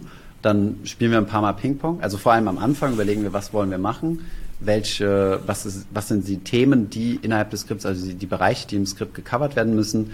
Und dann spielt er mir eine Version zu, wir spielen da Ping-Pong und dann, genau, setze ich die um. Mega. Wie viel, also nimmst du Videos mittlerweile alleine auf oder steht jemand hinter der Kamera? Beides und, möglich. Wenn ich in Paris bin, mache ich es alleine. Ansonsten ähm, mhm. immer gerne jemand hinter der Kamera. Also Flo, unser, unser ähm, Videocutter. Oder Arno, wenn es halt wirklich Themen sind, äh, wo viele Zahlen drin sind, weil ich verspreche mich sehr oft bei Zahlen. und, dann, und dann checkt ihr das. Geil. Dann nimmt man nochmal auf. Gibt es eigentlich, habt ihr jemals ein Blooper-Reel veröffentlicht? Ja, ein äh, Blooper, äh, ähm, Outtakes sozusagen ah, ja, ja, von, von den Videos. Ja, doch, auf jeden Fall. Shit, ich habe es noch nie gesehen. Ja, also meistens so am Ende äh, von den Videos haben, haben wir das ah, okay. aber sehr, sehr selten zugegebenermaßen, ja. Könnt ihr mal, könnt ihr mal äh, so ein paar Insta-Shorts machen mit, mit nur Blurb. Stimmt, ähm, stimmt, das wäre eine Idee, ja. Ge also ich bin Riesenfan von dem ganzen Content, den ihr macht. Ich kann nicht alles konsumieren und ich glaube, ich habe so. ich, ich habe das Gefühl, eure, eure Audience, und bitte korrigiere mich, wenn ich mich irre, aber ich habe das Gefühl, eure Zuschauer, die graduaten auch irgendwann. Also so wir wissen jetzt und jetzt off to your own so, Sie haben die Schule Finanzfluss hinter sich und jetzt geht's weiter. Ah. Seht ihr das auch so? Mm, ja und nein. Also eigentlich ist es ja so, ähm, ja, wie soll ich sagen? Also eigentlich müsste es ja so sein, dass wir unsere, äh, unsere Followerschaft abschaffen. Also das die Finan also irgendwann müsste die Mission ja sein, Deutschland ist finanzgebildet, niemand braucht mehr Finanzfluss sozusagen, ja. Kommen nicht immer noch neue Leute ja, genau, nach? Genau. Also dann, das heißt, wir müssten ja jetzt mit der Generation 16 bis äh, 20, weißt du? Aber tatsächlich wird unsere Community auch älter. Also die, die mhm. über die Jahre ist die mit uns quasi älter geworden und auch viel, viel erfahrener. Also die Videos, die wir jetzt produzieren, haben sind manchmal fachlich deutlich anspruchsvoller als die ersten Videos, die wir gemacht haben. Ähm, genau, du kannst ja im Finanzbereich kannst ja immer tiefer, immer tiefer reingehen. Und ja. wir haben jetzt ehrlich gesagt eher so ein bisschen die Schwierigkeit, die Generation TikTok abzuholen und äh, unsere, unser Wissen quasi in ganz klein verdauliche Häppchen zu machen. Ja. ja. Ähm, aber klar, sicherlich haben wir auch Leute, die ausdroppen, aber jetzt nicht in der Größe, also ich glaube nicht mehr als bei anderen in Anführungszeichen normalen Influencern, also Leute, die jetzt äh, Entertainment-Videos Definitiv. Definitiv. Also ich, ich kann es zumindest von meiner eigenen, ähm, von meinem eigenen Konsumverhalten sagen, dass ich am Anfang, das war 2018 oder so, als ich angefangen habe mit dem ganzen Finanzbereich, wo es mir erstmal darum ging, meine persönlichen Finanzen in den Griff zu bekommen, gar nicht mal ums Investieren, sondern überhaupt irgendwas zu sparen. Da ähm, habe ich sehr viele Finanzvideos von euch geschaut und um mich, um, ich habe das Gefühl, ich musste nachholen, extrem viel. Ich war ja schon Ende 20 und hatte überhaupt keinen Plan davon. Uralt. uralt, äh, IB nicht mehr möglich, habe ich gehört. Ist, mit dem Zeitpunkt ist es durch. Ähm, musste sehr viel nachholen, auch mit äh, und dann mit ETFs und Aktien angefangen und bla bla bla. Und ähm, jetzt habe ich mehr Interesse an euch als Person. Ich gucke mehr die Streams und die Stories und so, so spontane Sachen und so weiter. Das interessiert mich irgendwie viel mehr. Ich habe mehr Interesse an euch als Person jetzt und die, die Finanzbildung, die, die nehme ich jetzt noch passiv auf. Es gibt dann immer mal wieder so ein paar Videos, die ich ultra interessant finde, ähm, die ich auf jeden Fall schaue. Zum Beispiel auch die Interviews von der Anna manchmal mit ähm, Lottogewinnern und solche ja, Geschichten. Äh, super interessant. Ähm, oder hier, ihr habt ja regelmäßig die Größen der Finanzwelt oder der Politik auch ähm, mit am Start. Das sind natürlich alles, alles super interessante Sachen. Deswegen hatte ich so ein bisschen das Gefühl, aber vielleicht hat sich auch einfach die Art geändert, wie ich es konsumiere. Ich glaube, das Konsumverhalten verändert sich ja insgesamt. Also es gibt ja auch viele Podcasts, die ich noch abonniert habe, aber gar nicht mehr höre, weil ich sie früher mal gehört habe. Aber das ist, glaube ich, ganz normales Nutzerverhalten, oder? Kann gut sein. Kann, kann ich nicht so genau sagen. Ähm, eine Frage kam in der, in der Minimal Empires Community, ja. äh, die ich dir noch stellen wollte, oder die, die aufkam. Warum habt ihr eure GmbH Finflow genannt und nicht Finanzfluss? Nicht. Hattet ihr da schon Internationalisierung im Kopf nee, oder war da irgendwie? Markenrecht, also ähm, hm. Oder wie auch immer man das nennt. Die IHK, du darfst dich nicht. Äh, Finanzfluss ist ein echter deutscher Begriff. Das ist die deutsche Übersetzung für Cashflow. Also es ist kein, äh, kein erfundenes Ding und du darfst dich halt nicht nach einem echten deutschen Begriff nennen. Also du darfst dich jetzt zum Beispiel nicht dein Restaurant Restaurant GmbH nennen. Sondern es muss eine Kombination aus Fantasie und oder Zusammensetzung sein. Okay, das heißt, ein, eine Firma, die sich Apple nennt, auf Deutsch wird es nicht mehr geben. Äh, ich glaube, doch, das geht, weil es ist ja kein deutsches Wort. Nee, nee, aber wenn es Apfel, also ich würde ich würd meine Firma Ach jetzt Bier so, nennen. okay, verstehe. Ja. Wir hatten damals die Finanzfluss Limited. Also als wir in England äh, registriert waren, hießen wir tatsächlich Finanzfluss und zwar dann eine Limited. Ist ja auch ein ausländisches, ausländischer Genau, Term für die. Da ging das. Ja, okay, sehr interessant. Ähm, ja, Parkett. Wir haben überlegt, ob wir unser neues Produkt äh, Laminat nennen übrigens, um, um da ein bisschen in die Schiene zu preschen, aber nee. Das werden wir vielleicht am, äh, die Hörer werden es jetzt wissen, jetzt habe ich es gespoilert, am 1. April machen und die Seite einmal umbranden in Laminat oder sowas. Gucken Hey, wir kommt da mal. wirklich was oder war das jetzt Joke? Wir haben wir haben es im Team äh, vor vorgestern, glaube ich, haben wir drüber gesprochen, ob wir das nicht machen wollen. Und why not? Machen wir wahrscheinlich schon. also nein, als als Joke am 1. April Ach, die Seite okay, umbranden. okay. Nicht als Produkt oder so. Okay. Nee, alles gut. Wir branden die Seite einmal um in Laminat als Joke. Hm, Okay. Aber wir werden nicht, nicht ein neues Produkt machen, das Laminat heißt. Okay, ähm, ich glaube, wir haben mittlerweile ja eine Stunde 15. Äh, ich glaube, ähm, das ist jetzt vollgepackt mit guten Infos und Inspirationen für unsere Zuhörer, Gründer und Gründer, die es noch werden wollen. Ähm, Thomas, äh, ich fühle mich manchmal ein bisschen blöd, dich das zu fragen, aber wir machen es der Vollständigkeit halber. Ich verlinke natürlich alles, was ihr habt, in der Videobeschreibung. Aber sag uns, wo findet man dich oder wo erreicht man dich und äh, euch als Finanzfluss? Einfach bei Google. Was sind so die aktuellsten Topics, die man sich angucken muss bei Einfach euch? googeln. Finanzfluss googeln. Äh, ey, tatsächlich. Das macht die auch schlau, diese SEO-Geschichte. Das macht die schon schlau. das So, dass zu wir sagen, ähm, Google Finanz, äh, ETF-Suche Finanzfluss, genau. Äh, wir sind mittlerweile so groß, dass wir einen Brand Search haben. Das ist natürlich große äh, Qualität, also ist cool. Also, Und es hilft, wenn Leute das googeln und, klar, und ähm, Google assoziiert dann, ah, ETF-Suche ist gleich Finanzfluss. Oder zumindest werden diese Terms sehr similar benutzt, ja.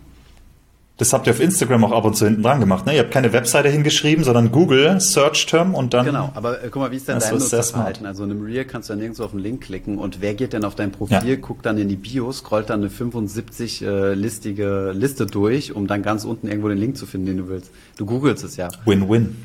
Das ist Win-Win. Finde ich, also äh, einer aus meinem Team hat mich darauf aufmerksam gemacht. Fand, also ich fand es richtig smart. Ihr habt ähm, ein paar richtig gute Dinger im Ärmel. Auch der, dieser Kauf der Webseite in Frankreich. Wir sind da jetzt nicht drauf eingegangen, aber dass man damit halt äh, einmal accelerated, was man über zwei Jahre sich normal aufbauen muss, äh, ist schon sehr, sehr beeindruckend. Also ihr seid und bleibt Inspiration für uns. Äh, deswegen nochmal vielen, vielen Dank, dass du dir die Zeit genommen hast. Hack Bitte. Mit, äh, über die Hacks, Bitte. aber den musst du Arno fragen, dann haben wir gleichzeitig einen Teaser für diesen Podcast. Frag ihn Okay. mal, ähm, was Ninja Blaster ist. Okay, also wenn Arno kommt Frag, fragst in zwei Wochen. und dann hast du automatisch den nächsten Growth Hack, den wir auch mal angewandt haben. Okay, ich notiere mir noch Aber kurz. diese Software gibt's nicht. Nein, nein, nein, ich, ich schreibe es mir nur auf, ich google es nicht. Aber andere googeln es vielleicht. Ähm, perfekt, okay. Ich bin sehr gespannt, ähm, dann auch von äh, also Arnos Perspektive einfach mal zu hören, aus dem, aus dem Hintergrund, als äh, Mann im Hintergrund. Das, das wird sehr spannend. Also nochmal vielen, vielen Dank, Thomas, dass du dir die Zeit genommen hast. Ich weiß, du bist super busy mit vielem, vielem Zeug. Ähm, und ich freue mich, wenn wir uns hoffentlich demnächst mal wieder in Person sehen. Vielleicht spätestens Finance Forward bist du in Hamburg, Ja. denke ich. Ah, cool. Ähm, vielleicht schaffen wir es in dem Rahmen. Spätestens. Cool. Dann danke und Grüße ins Team. Bis bald. Richtig aus. Ciao. Ciao, ciao.